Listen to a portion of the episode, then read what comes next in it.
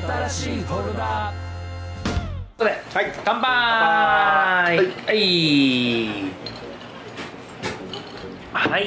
新しいフォルダーでございますね、えー今週も先週に引き続き「はい。バック・トゥ・ザ・フューチャー3を」えー今日はやっていきたいなと、はい。えーまあ、ついうん今しがた放送が終わったという状態ですね、そうですそうですそうです。もうはい。皆さんホクホクの北北金曜ロードショー見立てほやほやの、うんそうですえーバック・トゥ・ザ・フューチャー3を、うん。今日も取り上げてはい。やっていきたいと思うんですけども、はいはい。やっぱこう3週うん。やってきましたねこのはいバック・トゥ・ザ・フューチャーうん。そのなんかひとしおじゃないですか？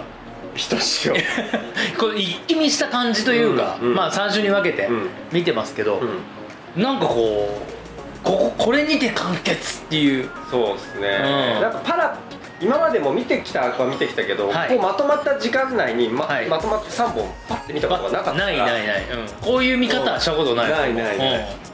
そういった意味でもね非常にあの対策のゆえんが分かるといううんいやーもう話したいことたくさんありますよね。たくさんあります。うん。えっ、と皆さんも、はい。えーぜひですね、えー今見立てほやほやの皆さんのテンションと、ええ。ー我々も見立てほやほやの、えーテンションで、えーお付き合いいただきたいなと思いますんで、一つ最後までよろしくどうぞ。お願いします。はい。はい、というわけでうん、3ですよ。はい3見ちゃいましたね。いやーすごいっすねこあのーのシリーズ、まあワンツースリーとうんうん見まして、うん僕やっぱごやっぱりリアルタイムでまあまだわわ若彼氏、うん。うん自分で見てるうんと思うんですよ。1990年。はいまあ、8一番最初1作目が、まあ、1985年が舞台でその年公開でしょ、翌年ぐらいですよね多分とあの日本で見れるという感じで言うならば、ということは俺12歳とか小学校6年とかうんうん。そのぐらいの感じです、でえっ、とそのえっ、と2作目出たのどのくらいなんですか2作目3作目は？89年かな。89年、はい。で2作目3作目そんなないんだよねえーと間が1年後です。1年後、はい。ということなので、えあのーまあまあだいぶ若かりし自分で、まあ10代ですよね。ね、見てたというようなイメージなんですけどその頃で一番印象的なのは2なんですよ。あやっぱ2の印象すごいでかかった。全部のそうそう見た。中で3を見たあの3作見た中ではうん2の印象がうん。一番強かったんだけどなんだろう。この3作一気見した時に2が一番こうブリッジ的なうん。橋渡し的な作品であってで1がすごく完成された1作目なんですけどこの3を持ってうん。初めて出来上がりましたねっていう。でホップステップジャンプジャンプのまさにすごくあの僕はあの今日見終わって泣きましたよ。感動して。どこでどどこで涙シーンありました？なんだろうな。なんだろうそういういわゆるそのまあスピルバーグはじめロボ・ゼメキス監督、うん。うんまあ、その主演の方たち、うん。あのまあ、き主要キャストの方たち、うん。うん。本当なんかす全てがこう相まってこう映画を楽しんで作ってらっしゃるし映画ってうんいいよねって。本当に、うん。そういう気持ちになったっていうか。いやお俺ね俺あのワンツーは逆に印象前からそんなももちろんワクワク未来感がワクワクしたけど、うんうんうん今回通してみて、あすで前見た時は前見た時これまではずっとワンツースリーでワンツースリーの順番だったんですよ、うんうんうん好きな順が、うんうんうんで今回3がうん。思いのほか、うん。あこんなに良かったんだって。俺印象すっごい薄かった。うん。うん。そうなんですよ。なんかあの時ピンとこなかったものが今うん。ビンビンくるみたいな、来た。うやっと来たよ倫理だからやっぱ子供の頃だからさうん。2みたいな未来の話書いてあるっていうのはうんうんもうそれだけでワクワクが止まらないわけじゃない。んうんそなんかそのい印象ばっかりがつ結構強かったんだけど、この3のその西部の時代の開拓時代というか、うんうん。1850年代でね、うんうん855年か、ねそのぐらいでしょ、うん。すあ1885年か。そうです。にタイムスリうんいやー味わい深い。非常にいいね。最高でしたね。最高だねこれとこれで映画として完成した感がうん。すごく出たんじゃないかなと。あのーあ当のはい。ワン作ってる時にそれを前振りって思ってなかったと思うんだけどやっぱ時計台とかがうんうんうんうんやっぱ一つここまでねちゃんとキーになるんだそうそうそうそう。あでも俺一番泣いたのを思い出した、うんうん。あのさ最後の最後にさ、うん。あの写真をもらうじゃないドックにああそこ。ああいいいいシーン。あそこでグッときちゃった。いい写真じゃねえかみたいな。気持ちになって。本当に。ああそこいいっすよね。そでなんかさこの3作自体がもう古い作品なわけじゃん。だけど今見てもフレッシュというか、う映画としてすごく完成してる感じがして、それがこう「バック・トゥ・ザ・フューチャー」って今見てもっていう感じがこうなんか全てまとまっているというね、いきなりすごいすごいテンションから入ってますけど。いやいやいやいやそれぐらいごめんなさい。ねのやそれぐらいのう作品っす。やっぱなんかこう、なんだろうな俺スピルバーグが関わった作品に関してはもう本当前から話してるけど、とにかく物語の入りがどれも素晴らしい。初めの5分10分でわしづかみにされて、もうそこからもうずっと振り回され続けるっていう,、うんうんうんでその初めのグリップうん。が、まあ、今回もワンあツースリーは一緒なんだけど、まあ、前回からのまあ流れでこうギュッと掴まれてそのケツが、でバック・トゥ・フューチャーシリーズに関して言うと、うん。あのー物語の冒頭のグリップの強さもそうだけど、うん。ラストのグリップもまたすごいそうなのよ。そこうここまで盛り、まあ、最後のねそう。1分でここまで盛り上がらせるっていう。そうそうそうでこれワンツーが盛り上がるのはいやこの続きがあるんだっていうのうもあるから当然盛り上がるんだけど、うんうんうん。3に関してはこうななんつうの？こう続きがないにもかかわらず、うんうんうんえあのあのーいや機関車が飛ぶシーンね。そうね。そうね。飛ぶの？飛ぶんだみたいな、うん。でもそこはすごい覚えてたもんそれはすごい覚えてた飛ぶのは知ってたんだけどあれは最初に見るとすげえビビるよね、いや飛ぶの？そう。みたいなるよね。確かに。あそこでもうなんか最後の最後でまたギュッとそれで言ったら最後の最後で、俺すっかりなんかこうななんだろう。油断して見ててっていうかフレッシュな気分で見てて、ん。その最後にまた毒がねやってくるもちろん覚えてたんだ,、んなんだけどもうん。その瞬間のシーンにこうもうぼぼっとしたから、またやってくるっていう、うん。うん予期してなかったんですよ、うん。だから来た時に記者が、うん。まうおーってやっぱまたあったし あそうそうそうなんだけどやっぱすげえわって。うんうん。それで家族が出てきて、うん。それでなんかまたこのこのままなんか未来行けんの？って言ったら、いやもう行ってきたみたいな、これから違う。あれだ、えーこれからどこ行くの？もううん。未来にまた行くの？って言ったらいやもう未来もう行ってきたって言って飛んでいくみたいな。でいくっていう。もう最最高なん。ですよいやーよくできてますよね。一応筋を一応洗いますか？あそうだ筋ね。筋をね。そう。あ俺今日もう筋まとめ考えてくださいって言ってうん。た、これ作るのに一まあ生懸まあま命、あ 一応そまずそれを見ときましょうか。今日の。今日の制作。みんなしいやみんな、じゃあ耳で耳で、えー、一回ね。これ。あそうね。あそうか。もうもう映像なんじゃないいやいや今日もまた、あの一応このシールドね。そうあの2人との間のソシャディそうシールド。そうソシャディのうん。ためのこうシートをね、うん。先週は割り箸とサランラップで作ってきてこんな使い物にならねえダメ出しを食らって、でまあ、自分なりにこうダメなところを考えて、うん。サランラップしわくちゃになったからお互い見えにくいなって思って、しわくちゃになりにくい素材を使おうと思って、うん。まず新聞紙を使おうと思ってはいはいはい。家であるものを作ろうと思って、はいはいはいで新聞紙と割り箸今日は崎陽家の割り箸なんだけど。そこをなんかクローズアップされてもそうなんだ。いいね。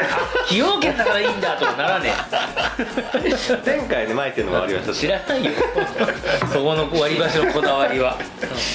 でこう新聞紙で作ったら、はい。わあのーほら間挟むとあこれそ向かいが見えねえうんうな、んうんそうね。そうで窓を新聞紙とこうハサミで切って窓を窓を開けて、うん。そう持ってきたんですけど、うん、そしたら意味がなかった 窓を作っちゃったおかげで意味がない。それじゃあよかれと思ってうんなんそれではもうもしかしたら飛沫感染が 起きてしまうかもしれないそうねこれをあであとグルメ紹介ページみたいのでやってるからグルメの情報も載ってますみたいな。いらねえよそんなの。これはあの知ってる人は知ってるんだけど、ね、二子玉川園にある100本のスプーンというライズのちょうど目の前にあるレストラン、へえあそこのメニューが紙なんですよ。あこれあそうなんですよあそれなんだ。ただでもらえるんで。えー、100本のスプーン今度もらいに行こうじゃん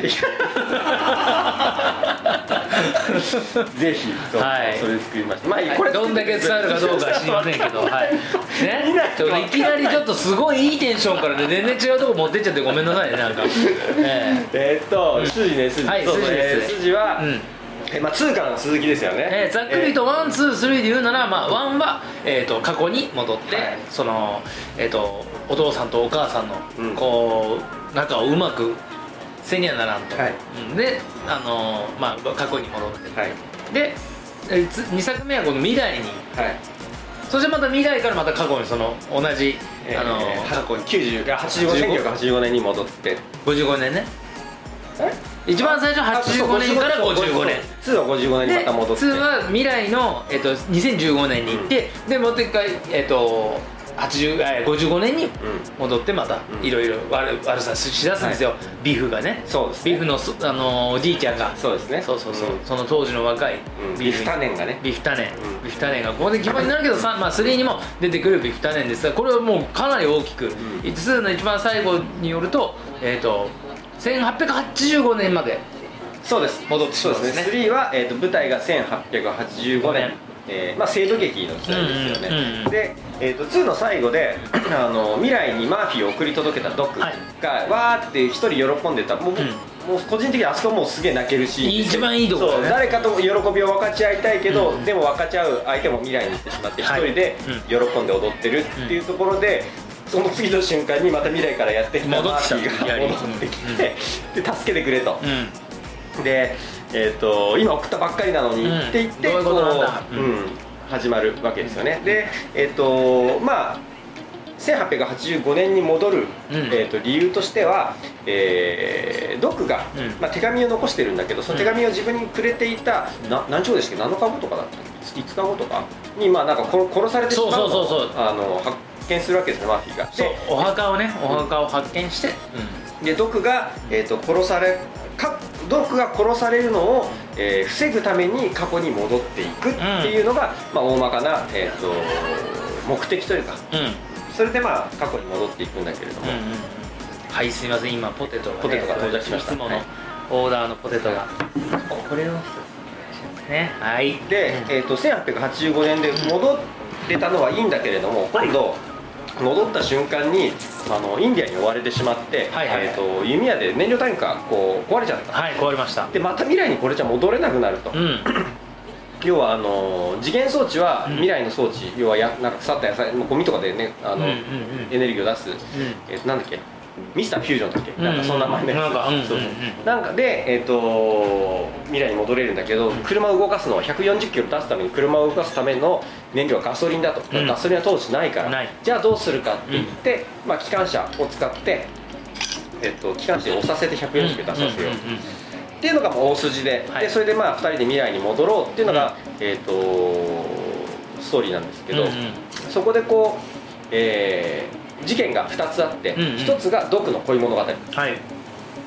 えードクが、えークララという、うん。まあ、女性教師うん。と出会って恋に落ち、うん。で初めてのね。初めての。生涯初めてのね。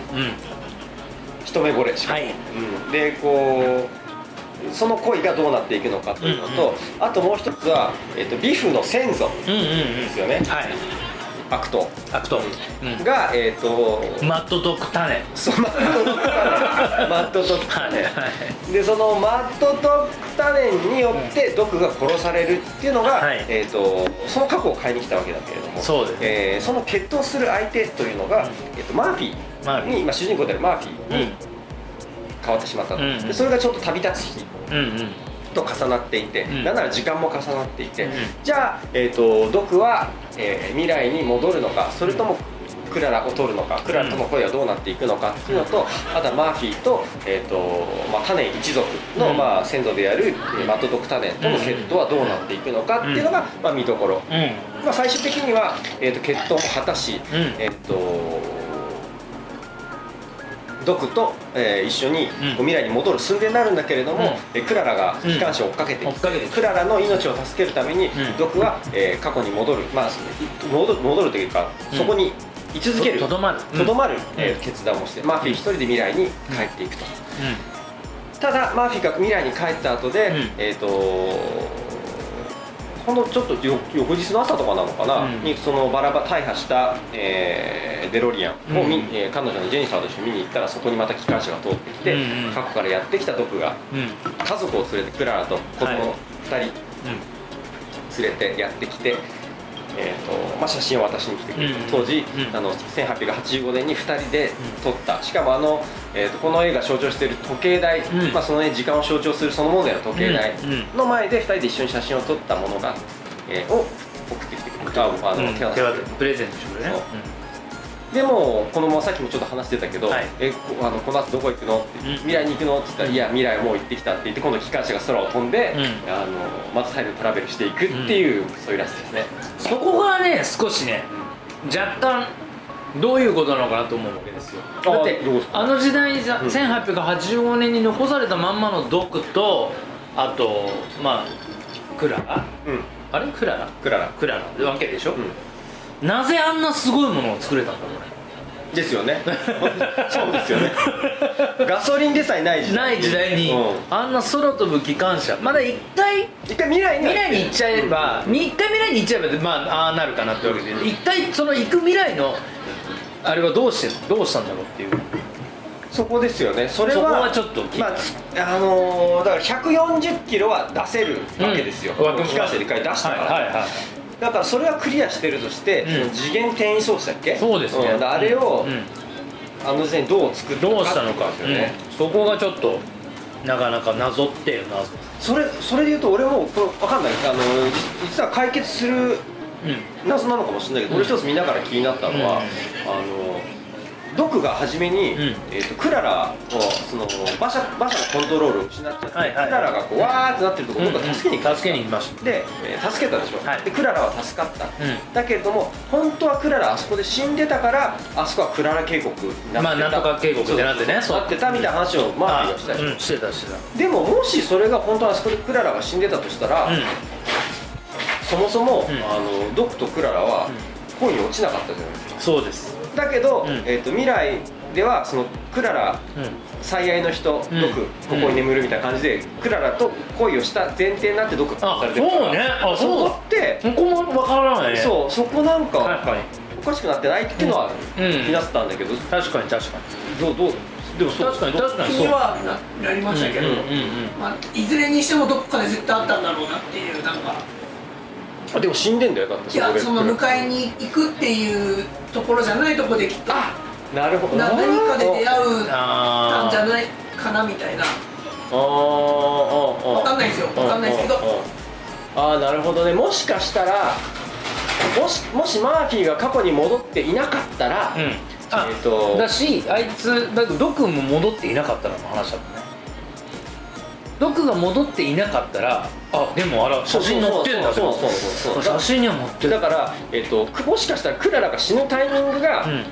別だったかもしれないですね、うーん。だからこそ、えドクが死んだ後にクララが崖に落ちちゃって死んだ。うんうんうんうんことに、まあ、まあでもまあちょっとあそこはねなんとなくつじつまが、うん、ちょっと難しいね。そうそうそうそうそう。うん。なるほどあんまそういうとこは突っ込みたくない。ないない。いいんすよ。いいんすよ。細かいことはいいんだいいのいいのもう。本当にいいの、うん、そこは突っ込みなさんなと。そう、ん。そう。もう今回も今回どどこどのシーン好きでした？俺？うん。いい一番あげて。あいいっすよ一番はねえっとお祭りがパーティーがあったでしょ？うんパーティーででクララがやってくるじゃうん。うん。んでまあまあこれマーティも驚いてたけど、うんそうドクがダンスを踊るなんてってことでダンスを踊るシーンがあるじゃん。うん。でえっとまずこうね腕うん。肘をこう出して、うんうんう腕をねこう絡ませてそれから2人向き合って、うん。こうダンスをするところの向き合った瞬間のドクが超2枚目なの。いや2枚目だ。ったすげえ2枚目だった。あの2枚目感にうんうん普段ずっとこのシリーズ通してずっとドクはうん。もうとにかくいろいろ焦ってもうん。とにかく目ん玉ひんむいてうもうびっくりした顔。常にびっくりした顔で驚いた顔でうんちょっとあのファニーなキャラクターっていうかうん。ユニークなキャラクターでうでちょっとあのー おかしなうん。サイエンティストっていうかうん。そういうなんかキャラクターが定着してるのにここに落ちたそうドクはやっぱ超2枚目めちゃくちゃかっこいいです超かよねっこいいのよそこにねグッときちゃうのよまだ。わかるわかるわかる、うん。クリストファー・ロイド2枚目だなっていう。本当2枚目なん本ですよね当にかっこいいの、あれがねグッとくる瞬間の俺はシーンだった。なずーっと顔芸してたからそうそうそうそうそう。2枚目だったそうそう忘れちゃうのよ、うん。ドクは2枚目なのよ。そう。でそこで恋した男のうん。一番のここぞっていう2枚目の顔がピッて出て、うん。ドキッとするっていう、しかも子供には分からんだろう大人の声ですからね。だからそうそうそう。そうれもねあるんじゃんさっきうんりょうさんの話聞きながら、やっぱ大人になったからうんようやく分かるう。ん。面白さみたいなのあるなって聞きながら思ってました、そこなんですよ。こうバッド・フューチャーのいいところは、うん。子供の頃見てうん。素晴らしかった、うん、ずずいぶん古い作品ですけど、今見て、うん。また新たな発見だったり、うん。ここ何度もこのバック・トゥ・ザ・フューチャーしていく映画なんだこれはみたいな感動でしたね。ああなるほどね。はい。うまい。なるほど、うん。いやそうそう俺ね、うん。えっ、とドクが失恋してこうもう酒屋酒場に行って、うんうん。でこう酒出してくれっつって、うんうんでこうまあなんか会話、はいはい。バーテンとの会話からどうやらドクが酒に弱いなって、うん。なんとなくこうもうそこで匂ってて、匂ってもかかわらずボトルは置いてけっつって すげえちっちゃいショットグラスにウイスキー入れてもらってウイスキー頼んだだけですげえ驚いてたからバーテンが。うんうんまあ出せと言われりゃ出すけどもみたいなねそうそう。そうそう渋々。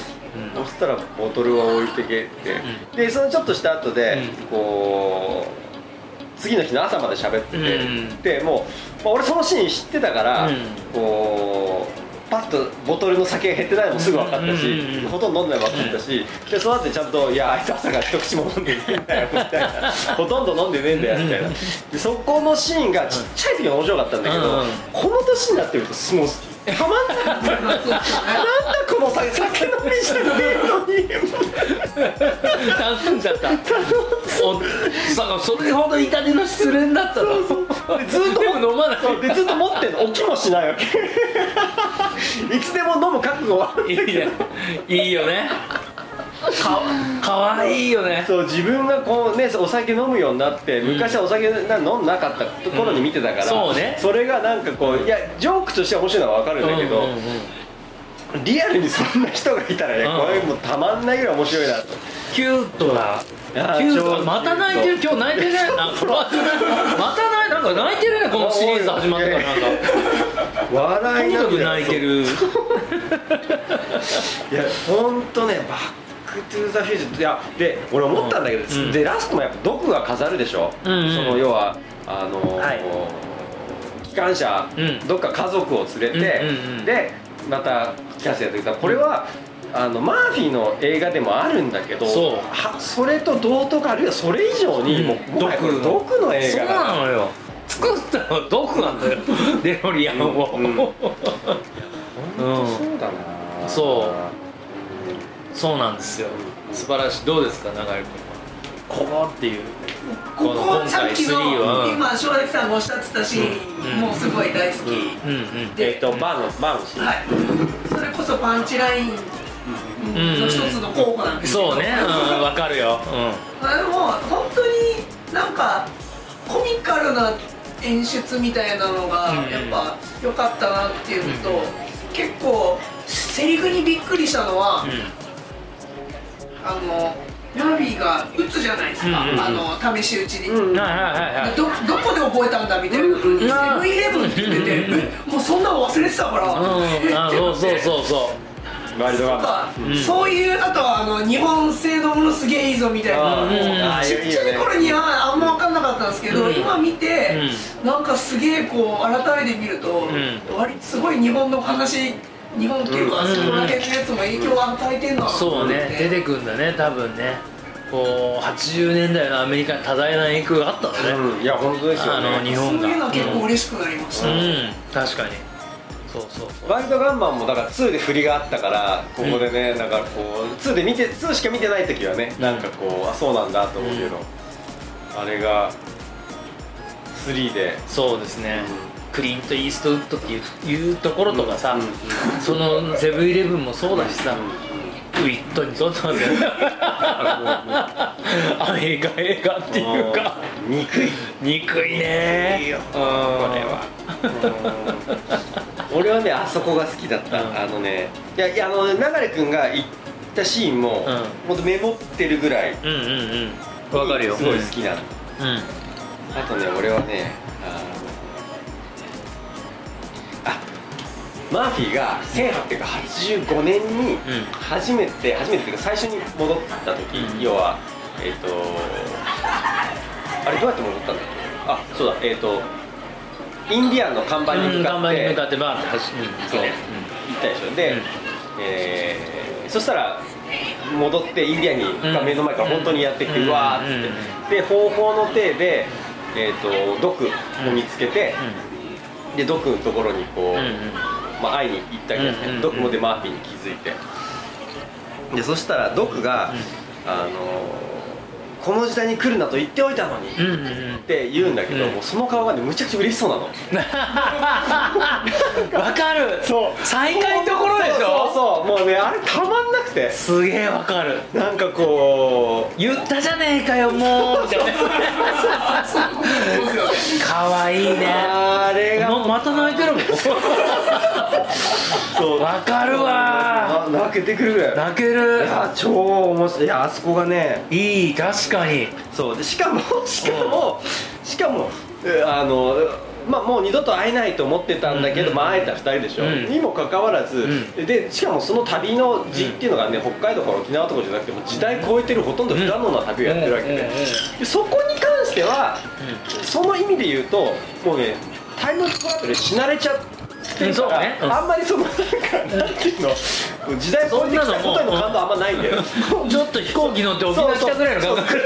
そうそう来るなって言ってたのに対する感動はすごいんだけど、うん時代を超えてきたってことに関してはもう結構そうあっさりあーなんかタイムトラベル慣れがねそうそうあれがすごいすごいあのシーンがなんか結構あのー本当この映画、まあ、これ全体通してなんだけど、うんうん。別れと再会がうんうん。頻繁にあるじゃないですか、だけど別れと再会頻繁にあるんだけどその別れと再会大すごく丁寧に描いてるっていうか、うんうんうん。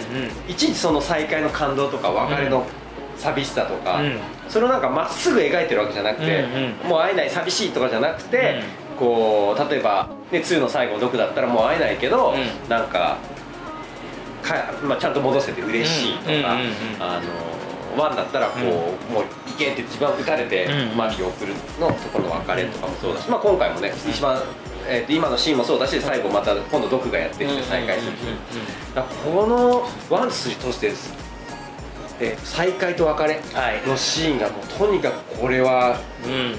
なんか個人的にはもうぐさぐさきたし日まくりですしねあとやっぱ3は毒の映画だねなんだよ。毒の映画。あ毒ねそうですね。もう毒の登場がもうむちゃくちゃかっこいいじゃんいきなり。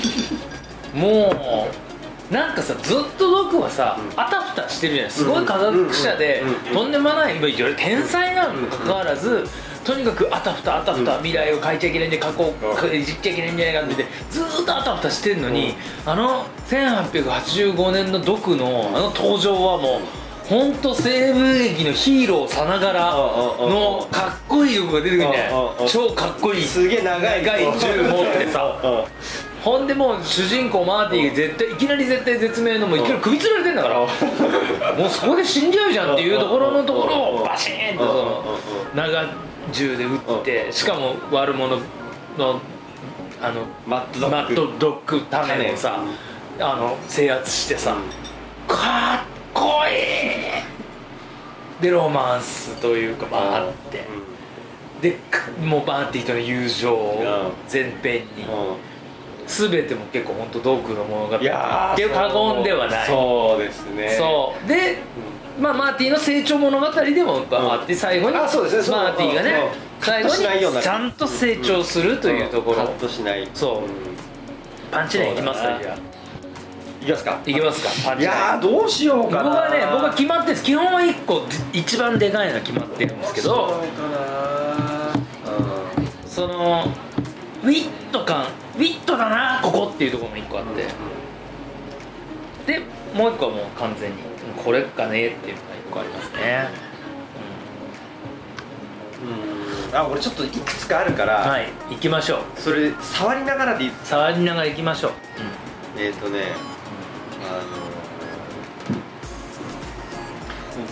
3でのそのはい。毒が相変わらず、くだんないことに巨大な装置を作るシーンがすごい好きで。もうねグーニーズに通ずるよねああいう。ああいうとこね。そうそうそう、ん。なんかめあの1でも冒頭でもあったけどやっぱ3で目玉焼き一つ作るのに巨大なやつ作った時とかなんかむちゃくちゃでかい機械が動いてると思ったらなんか氷一つ氷が一個。アイスティー飲むかとか。いいね。そうあのね、うん。そう。でその極めつけが、あのこれもワンのあセリフと一緒で、うん。でこれ俺すごい好きなんだけど 雑な模型で恐縮だがっつって。バッチリだね。ここまでやるかっていうねやつね。そうこれワンだけでもすごい良かったんだけどこれ重ねられるともう。なんかうん。わかるわかるわかる。うわーこれいいわっていうのとうんあとねそうあとそこのあのーそことまた通じるんだけど、うん。クララが、あのえっ、とえーまあドクが僕は未来から来たんだ、うんだから、えー、と君とは一緒にも入れないんだって言ったら、うんクララがもうそんな人嘘ついてっつって、知らないわ、うん。って言ってバーってこう、うん。でクララはほらサンフランシスコ行きの片道そうね。はい。電車乗って、うん。そしたらこういや実はその、えー、ドドクうん。が、えー本当のことが本当にこう出演してたっていうのをまあうん。知って、うん。まあドクを追いかけるわけじゃないですか。バカにしてたわけじゃないと。でドクの家まで行って、えーそしたらあの模型を見るんですよね、であの模型を見てこうデロリアンの形をしたこう、うんあのね木を模型模型見て、うん。それを見て、タイムマシンだわっていうんだけど そこにタイムマシンって書いてある それってタイムマシーンだわって思うね。思うクララの純粋さ。そういう純粋さにねクララって純粋なんだなっていうところがねまたいい。泣いてずっとな泣きやみませんもう今日。柴崎君が泣きやみません。ずっと泣いてます。おかしすぎる。ドクもドクで書くタイムマシンって。なんで書いたあはいれもう意味がわからない。自分たちは分かればいいんだから。なんで書いたこれ書いたのタイムマシン。そこですよ。うんそう。分かりやすさ。そう、ん。もうねだやっぱ毒やっぱたまんねえなないなででまあそこのタイムマシンだわっていうのもそうだし、さっきのまた教室で雑な模型で恐縮だが、うん。いや未来もうもう言ってきた最後のセリフもそうなんだけど、うんうん。ただこれね全然なんか笑えるとこじゃないんだけど、うん。えっと3を通してうんこれワンツースリーを通してって言えるのかどうかわかんないけどその後3を通して、まあ、結構キーになってた、えっとまあ、これもドクのセリフで、あのまあ、人間には自分の人生に大きな影響を与える時があるんだ、うん。でその決断はまた自分自身のものだ、うん。決して他人を頼るわけにはいかんのだ、うん。っていうなんかこれあの、まあ、大事なシーンで言われてうん。うん。るセリフなんだけど、なんか後々いろんなこうもうおおかしいなセリフとか記憶のあるんだけど最後に残ったやっぱこれかな、まあ、これに加えて、うん。まあ、わしがわしはわしが正しいと思うことに従って生きにはならんのだっていう、まあ、他のちょっと離れたシーンがのセリフなんだけど、まあ、このなんか自分自身の決断。うんのこう人に委ねないで人の意見とか、うんそうとかじゃなくて自分で決めるんだ、うん。まあ、結果それで毒はあの85年にとどまることにはなるわけだし、うん。まあ、それちょっと、うんまあ、別の見方で言うとマーフィーがこう最後こうカーレースに、うん。えー巻き込まれそうになるときに、うん。いやあの逆走するわけじゃないですか。そうね。だからなんかそれも一つのそうだなあの成長だなみたいな。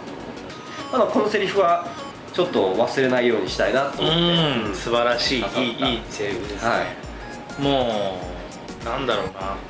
俺あのさクララがさその電車の中で気づくじゃん。サンフランシスコ行きの電車にもう乗ってて後ろの乗客が、うん。あの昨日の男のその場酒場でねあのよ飲んでくれてよあのもう失恋だってぐだまいてた、うんうんっていう噂話で聞いてそれは誰のこと、はいはいはい。こんな人金髪のこの方じゃない。みたいなことであの毒のことだって分かって電車を降りるわけじゃない、うんうん。電車を急停車させて、ピーって、あそこがなかったら間に合ってないっていうところもいいなとあーなるほど。そあそこで止めてうんうん。電車を1回。確かに。そう。それでそうだわ。あ彼女はそうだわそうそれでドクを迎えに行くわけじゃんうんうん。うんほんでまあ結局ドクたちはまた向あこうそこスルーしてた。そうそこで止めるからこそうんうんあそこに間に合うっていうね。うんうんうんそういうところもねすごくちゃんと細かくそうだそうだ。いいなーなんていう。うんちょっとさっき今のシーンをねうん。思い返してて今思い出したけど。うんちょっとねそういうところも細かく素晴らしいって思いつつどうですか？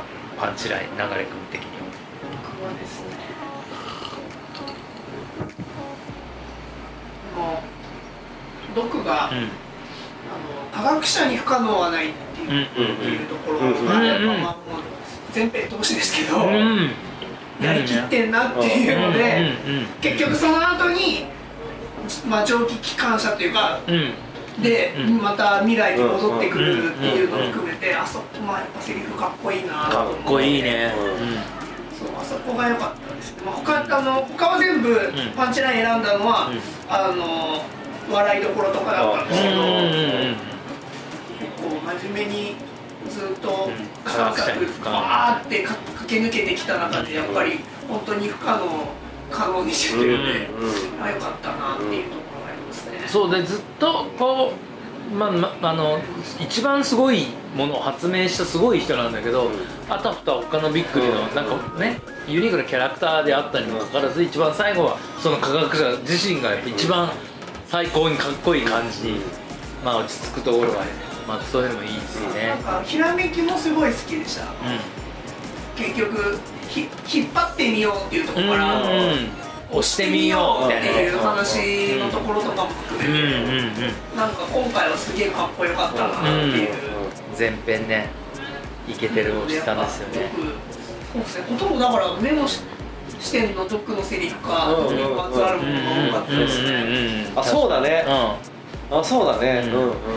俺はねファニーというかまたここはまたグイットに飛んでるねと思うところはあのービーフじゃねえやあのあのマッドドッグ種に、あのー血統を申し込まれて、うん。その受ける受けざるを得なくなってるわけじゃない本当ならね別に逃げたっていいいいにもだから逃げるつもりだったんだよね、うん。最初はね。だけどなんかあの周りにどんどんどんどんわーって言われて、なんかやらざるを得ないけどでも別に逃げるけどみたいなところだけどあの最後に、えっと、マーティの先祖の、えっと、その心配してるじゃない、うんうん。特に旦旦那さんも心配しててなんかそんな人のあれに流されなくていいんだからお前はそんななんか全然もうちょっとそれいうことより先のことを考えていかなきゃいけないよみたいなこと言われてで捨て台詞のようにその奥さんがあのーもう本当に未来のこともっと考えなさいよって言われた時にマーティが一人で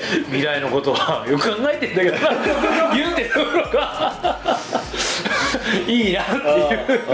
ああいうところはねちょっとまたこういうところでねいいいい感じでね。うん。しかもまあそのお母さんもね、ん。あの前編通して、うん。前編通してのお母さん。そうそうそうそう名前パッねと女優さんね。そうそう、うん、いいんです。キュートでね。また可愛らしい女優さんでもありますし僕はもう一番最後の最後ですよ。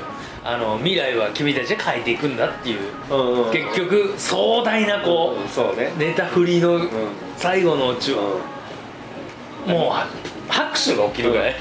その通りみたいなよっていう何も決まってないんだよそうそうそうそう。結局ねいろいろ過去未来行き来していろんなことがあるし、いろんなことにどこも焦ってたはずなのに、うん。最後の最後は分かったんだと俺はと、うでもう多分その伴侶と決めたね奥さんともう多分未来過去行き来もしてたりするんだろうし、あんなでっかいすごいあの空飛ぶ機関車を作っちゃうぐらいの、うあのまた感じに、うん。また自分の科学も科学力も爆発させてうん。やってるんだけどその時にはもうすぐ自信を持ってうん。未来は自分が変えていくんだからっていうところで落ち着くっていうところがもう子供たちにもこうそれで今見る僕ら大人たちにもこう全て響くそうですいね。いパンチラインなんかあのありがとうございました。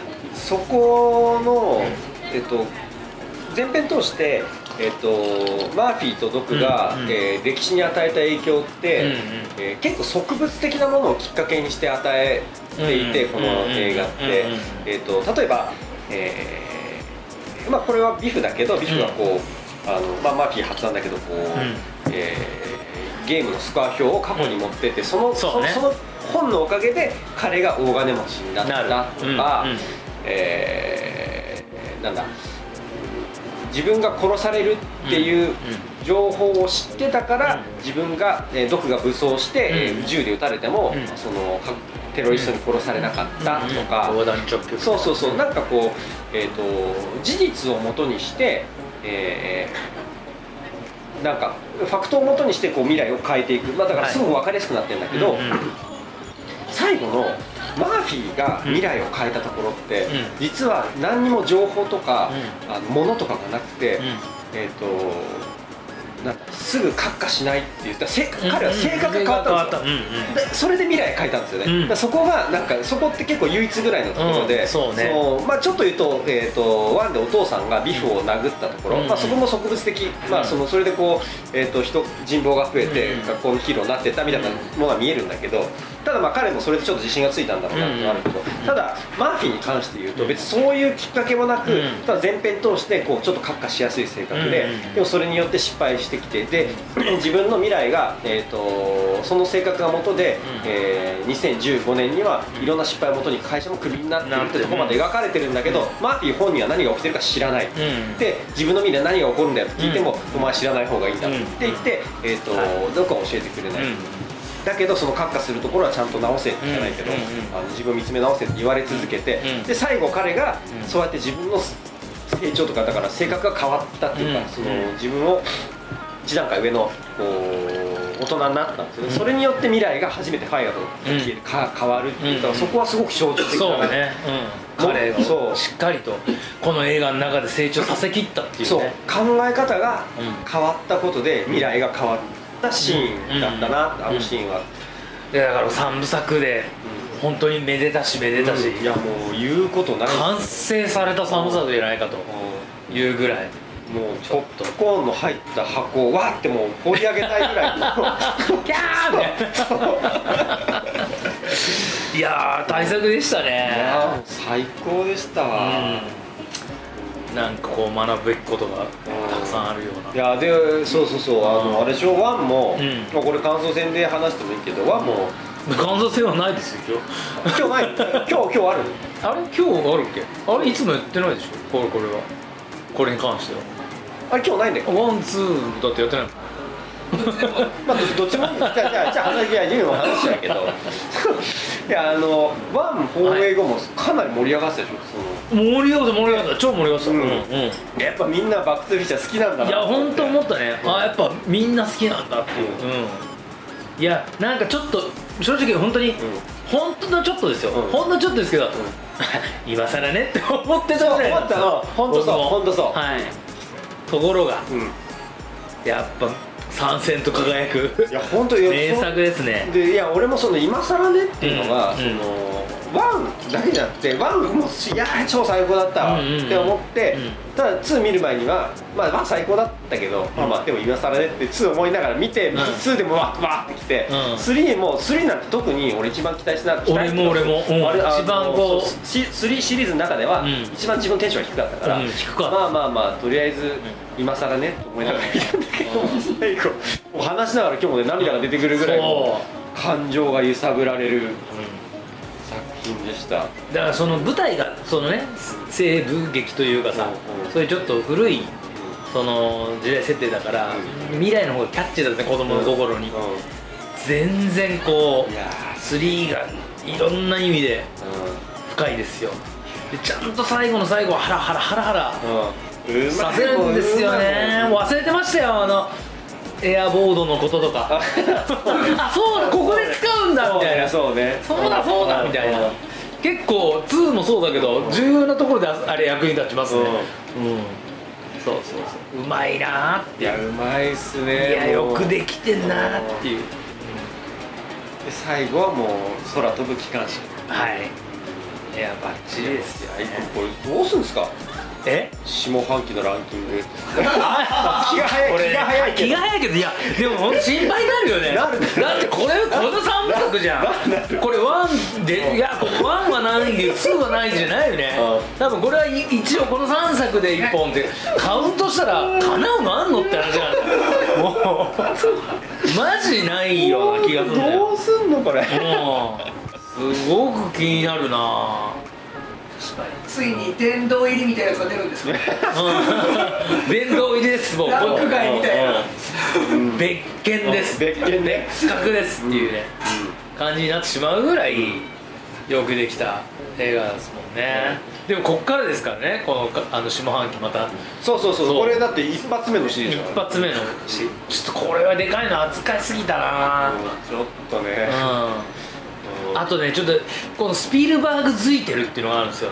そう次あのレディープレイヤー1だから。はい、うん。そうなんですね、うんそうあのままずねあのグーニーズもそうでしたけど、俺ねジョーズも最近やってて。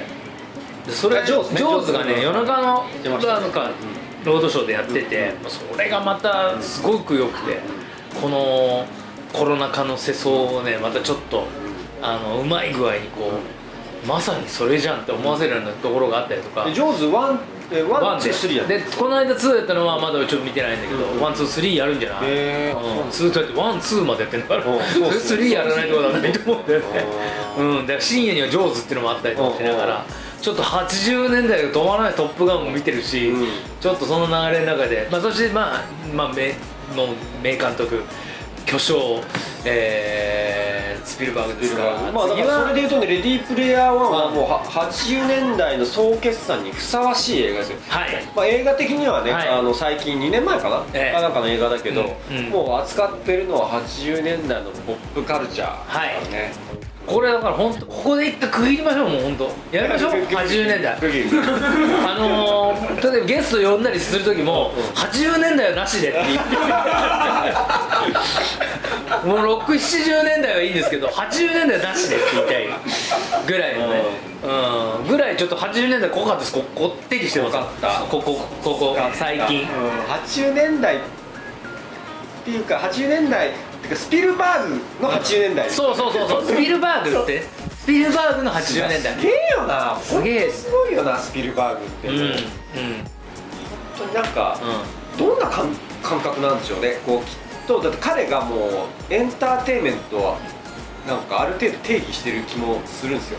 んまあね、うん。あの仕上がりはね、これがエンターテインメントですっていう,、こう、提出してる感じが、まあ別にあのこれだけにあの、まあグね、我々見たのはグーニーズと、ん。あれなんだ今回のバックステービーチャーとあのレディープレイヤーはね来週あれだけどだけじゃなくグレムリンがありあり。インディ・ジョーンズがあり、もうなんか、まあ、ジョーズもね。E.T. もそうあ E.T. もそうねそうだからねその辺のその三千と輝く映画黄金期をうん。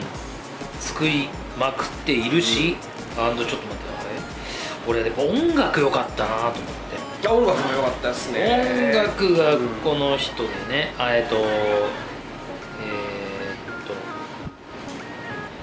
っとアランそうそうシルベストリ。うん俺あのアップルミュージックで彼のプレイリスト落としちゃいました。いやいやいや 素晴らしいよね。この音楽がもうう。ん賞をすごいすごい。高揚させてくれるよね。すごい、うん、これもね素晴らしいところ、うん。まあ、あのスピルバーグあスあスピルバーグ作品のあの、まあ、ところがありますよね。宮崎さん宮崎作品における久石さんそうみたいなねみたいなね、感じですね。あ素晴らしいなっていうところもあるし。てえ改めてバーグ師匠。はい、そう呼んでるのりょうじさんだけでしょ。スピルバーグ そうだよそのぐらいすごいやっぱもう。アメリカって感じです。スピルバーグ師匠。ね。そのぐらいのやっぱり迫力ですよ。えー、次回の「レディープレイヤー1」をもっと一旦 一旦スピルバーグちょっとここ書き出してもらっていいですか？何も入ってこなかった。ね。皆さん お願いしますよ。はい、はい。じゃあ来週は来週レディープレイヤー1で1、はい。えー宿題だとしますんで、はい。えーそちらの方皆さんに来週も放映後でしょ？放映後。あえそうなの？そう。えレディープ？レイヤーもえ？放映後そうそうそう。そうあなるほど。あ素晴らしい。分かってない。俺だけ企画分かってない。つ続いてたんだ。あそっかそっかそっかそっか。続いてたの。なるほど。だからレディープレイヤー1を見ようってことなの。そうそうそうそう。なるほど。すいません。僕だけよく分かってない。すいました。じゃあ来週。来週まさにこの時間に。そうそうそうそう、うんまさにこの時間にに。もうでえー、とだテレビのそのシリーズの「レディープレイヤー1」が多分ねスピルバーグ特殊最後なんですけど、はいそう。集大成として。なるほど、はい。スピルバーグ集大成としてぜひ、はい。えーご覧になってからこの時間にまたお付き合いいただけたらと思いますので、はい。本日はありがとうございました。ありがとうございまおやすみなさい、はい